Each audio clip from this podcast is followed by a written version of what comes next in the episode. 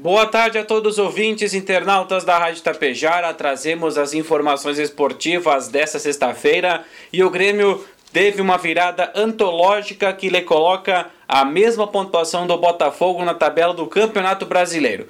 Tricolor visitou o, o, Botafogo no Rio de Janeiro, no estádio São Januário, e saiu perdendo com o gol de Diego Costa logo no início, mas logo reagiu e empatou com o Everton Galdino. Na sequência da primeira etapa, Júnior Santos abriu 2 a 1 para o Botafogo. No início da segunda etapa, o time carioca ainda abriu 3 a 1 e que poderia deixar o jogo ainda mais difícil para o time tricolor. Com a entrada de Ferreira, mudou a cara da partida e Ferreira, em duas oportunidades, deixou o Soares na cara do gol para descontar para 3 a 2 e empatar o confronto logo em seguida. Na metade da segunda etapa, Luizito Soares tabelou com Vila Sante e fez o gol da vitória gremista pelo placar de 4 a 3. Com isso, o Grêmio chega a 59 pontos na tabela do Brasileirão, empata em número de pontos com o Botafogo, perde apenas no saldo de gols. O Grêmio joga domingo na Arena às 4 da tarde quando recebe o Corinthians. E aí o técnico Renato Portaluppi falou sobre esse confronto contra o Botafogo e